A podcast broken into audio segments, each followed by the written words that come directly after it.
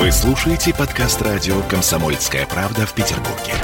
92.0 FM. эм. Ваш дом на радио «Комсомольская правда».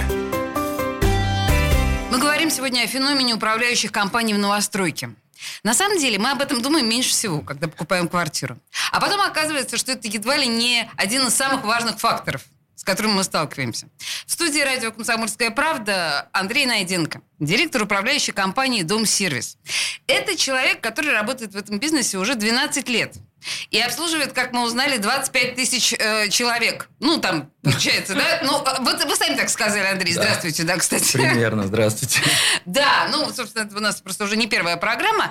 В любом случае, а у вас огромный опыт и огромное количество подопечных. Поэтому вы будете нам честно, наверное, и сознанием Абсолютно дела искренне. отвечать э, на наши вопросы. Вопрос, который, в принципе, мы пытались с вами до эфира обсудить, но давайте вот для наших слушателей тоже поднимем его. Как жители могут влиять на выбор управляющей компании? И вообще могут ли они влиять?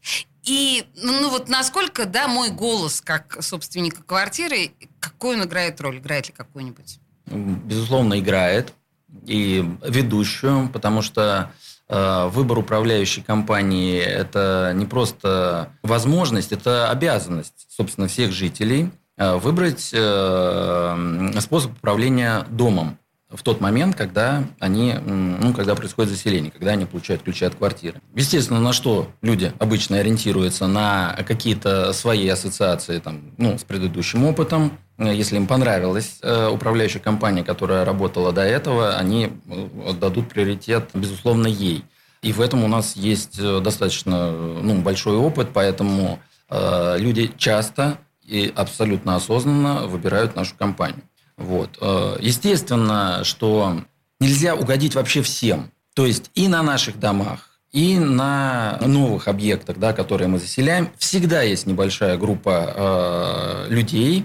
Э, Недовольных. Они, ну, скажем так, они не то чтобы недовольны, относящихся с подозрением вообще к управляющей компании, mm-hmm. которая mm-hmm. вдруг оказывается на объекте. Чтобы вы тоже понимали механику Конечно. Э, процесса. Э, застройщик при вводе объекта в эксплуатацию, он обязан заключить э, договор с некой управляющей компанией, с какой-то, которая ему кажется оптимальным выбором. Вот. Э, для компании Росстройинвест, естественно, это компания Дом Сервис, это наша. Эти ребята сотрудничают уже 12 лет, между прочим. Да. Угу. Значит, этот договор заключается на три месяца. И в дальнейшем, если э, жители не удовлетворены э, тем уровнем обслуживания, которое мы предлагаем, у них, безусловно, есть э, возможность сменить управляющую компанию в рамках ну, действующего законодательства. То есть право это есть. Безусловно. Понятно. Мы так поняли, что вас не сменяли, судя по Нас всему. не сменяли, ну, То я надеюсь, всё, я хорошо. надеюсь, да, исключительно потому, что мы нравимся. Ладно, слушайте, Основной. давайте, давайте э, вы сами сказали слово механизм, да, технологически, как это, как это происходит. Вот застройщик, управляющая компания, жители, вот это взаимодействие, может быть, на пальцах попробуем объяснить коротко? Об этом я говорил еще в предыдущей передаче. Сейчас Мгм. хотел бы, наверное, вернуться, что очень важно отметить, что даже согласно тому договору, который мы заключаем с, с жителями дома, мы обязаны выступать при обращениях собственника квартиры к застройщику на стороне собственника квартиры. Мы еще раз подчеркиваем этот момент, он очень важный. Управляющая компания выступает на стороне собственника квартиры. Да, и отстаивает его интересы Мгм. в первую очередь. Скажите мне, пожалуйста, тогда первое и главное, наверное, что беспокоит всех жильцов, всех собственников квартир, это тарифы. Тарифы. Тарифы. Ну, естественно. Вот скажите мне, как формируются тарифы? А, Тариф э, формируется из значит, минимального перечня услуг, который мы обязаны в рамках действующего законодательства предоставлять жителям. Это так называемые городские тарифы, на которые зачастую люди ориентируются при э, заключении с нами договора. Они часто задают вопрос, ну то есть не то чтобы часто, а вообще всегда Мгм. каждый житель задает этот вопрос. А какой будет тариф? Так. ну, скажем так, городские тарифы, установленные для жилого фонда, они там на уровне 32, 34, 38 рублей за квадратный метр. Мгм. Мы всегда, безусловно, предоставляем дополнительные какие-то услуги, то есть более частую уборку, э, возможность обратиться к персоналу э, непосредственно на объекте. То есть мы формируем штат сотрудников, которые занимаются каждым домом. На каждом нашем жилом комплексе сформирована команда из, э, ну, там, от 10 до 15 человек, которые занимаются именно этим комплексом, э, к которым можно обратиться фактически в круглосуточном режиме. Да. Это ну, управляющий, это э, инженер объекта, это в смену работающие диспетчера, иногда консьержи, это техники и люди, занимающиеся уборкой, дворники, уборщицы и так далее. Вот. Э, поэтому наши тарифы, как правило, ну, не как правило, а всегда. тоже всегда. Выше. Они выше среднегородских. Насколько? Ну, от там 7 до там условно 10 рублей. А, то есть это не глобально. Не в это два не, раза, это не в три не в раза, не в пять. Нет, нет, нет. Ясно. Всегда речь, э, когда заходит о более высокой стоимости услуг, которые мы предлагаем, я предлагаю людям посчитать, во сколько обходится тот персонал, э, который у них работает, да, и э, готовы ли они платить за его услуги, просто перемножив квадратные метры на те рубли, которые нужно доплатить дополнительно. Речь идет... подход. Да. И сразу все становится на свои места. Люди понимают, что платя там плюс 300, плюс там 500 рублей, они получают целый спектр услуг, который...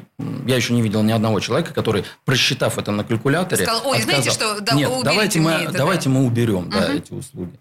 Нет, таких практически нет. Да, слушайте, это впечатляет. Хорошо. А скажите мне, пожалуйста, как вы собираете команду, которая работает? То есть э- эти люди тоже с вами много лет работают? Или каждый раз по подряду вы берете? Это люди, которые работают э, с нами много лет. Э, основной костяк. И, конечно, э, при запуске нового объекта мы формируем новую команду на этот объект. Иногда в эту команду да, внедряются те сотрудники, с которыми мы давно, но в основном в основном это вновь привлеченный персонал.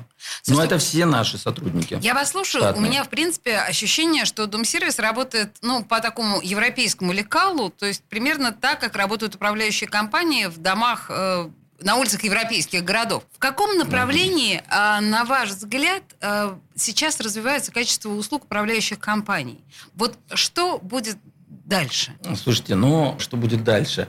Дальше все равно, как это не смешно звучит, основной упор нужно делать на квалификацию персонала. Потому что, ну, я уже сказал о том, что на каждом объекте у нас сформирован э, штат сотрудников во главе с управляющим. Угу. Вот он является ключевой фигурой он должен и быть и коммуникатором, который в режиме, ну, зачастую 24 часа в сутки готов отвечать на вопросы людей. Да, он... То есть он в доступе реально? У него есть, э, да, служебный Понимаете, телефон, мечта, он в доступе. Мечта всех людей, Но которые живут в обычном жилом фонде. Первый, да, первый человек, конечно, к которому следует обращаться, это диспетчер. Вот. И если диспетчер не решил вопрос, э, тогда можно обратиться к управляющему. Поэтому самое главное – это кадры. Кадры решают все, это фраза. Так. Первое. Доверительное отношение управляющей компании с жителями должно быть обеспечено силами всех сотрудников, не только управляющего. Ну, потому что э, на каждом объекте сформирована команда, но есть еще и центр управления полетом. Угу. Вот. Ну и, безусловно, никуда не деться от внедрения новых технологий. Вот. Э, то есть, э, это даже не не, ну, то есть сейчас это переходит из какого-то дополнительного сервиса в просто необходимую вещь. В данный момент мы занимаемся разработкой собственного мобильного приложения, потому что работаем сейчас уже у нас определенные технологии современные внедрены uh-huh, uh-huh. в наше взаимодействие с э, жителями. Э, мы работаем через стороннюю программу, в которой ну, это обычное, да, через компьютер, через интернет можно э, попасть на сайт, э, где можно написать нам обращение, проверить свои начисления, заплатить по своей квитанции, задать вопросы бухгалтерию и так далее. Но это на сайте. Сейчас мы э, разрабатываем, собственно, мобильное приложение, которое позволят это делать, во-первых, со смартфона, во-вторых, будет обладать еще более широким ну, спектром Скоро выйдет? возможностей. Это не очень простая вещь. Э, я думаю, что временные рамки там от полугода до года. Где-то. Знаете, вот это простая такая задача. Попробуйте сравнить это с э, классическим домоуправом, как нам представляется. Вот помните из советского да. домоуправления? И вот такое качество обслуживания. Дом-сервис, ну. управляющая компания. В студии радио «Комсомольская правда» Андрей Найденко отвечал на наши вопросы. Спасибо большое, Андрей. Это круто, конечно. Спасибо. Спасибо вам за приглашение. Ваш дом на радио. Комсомольская правда.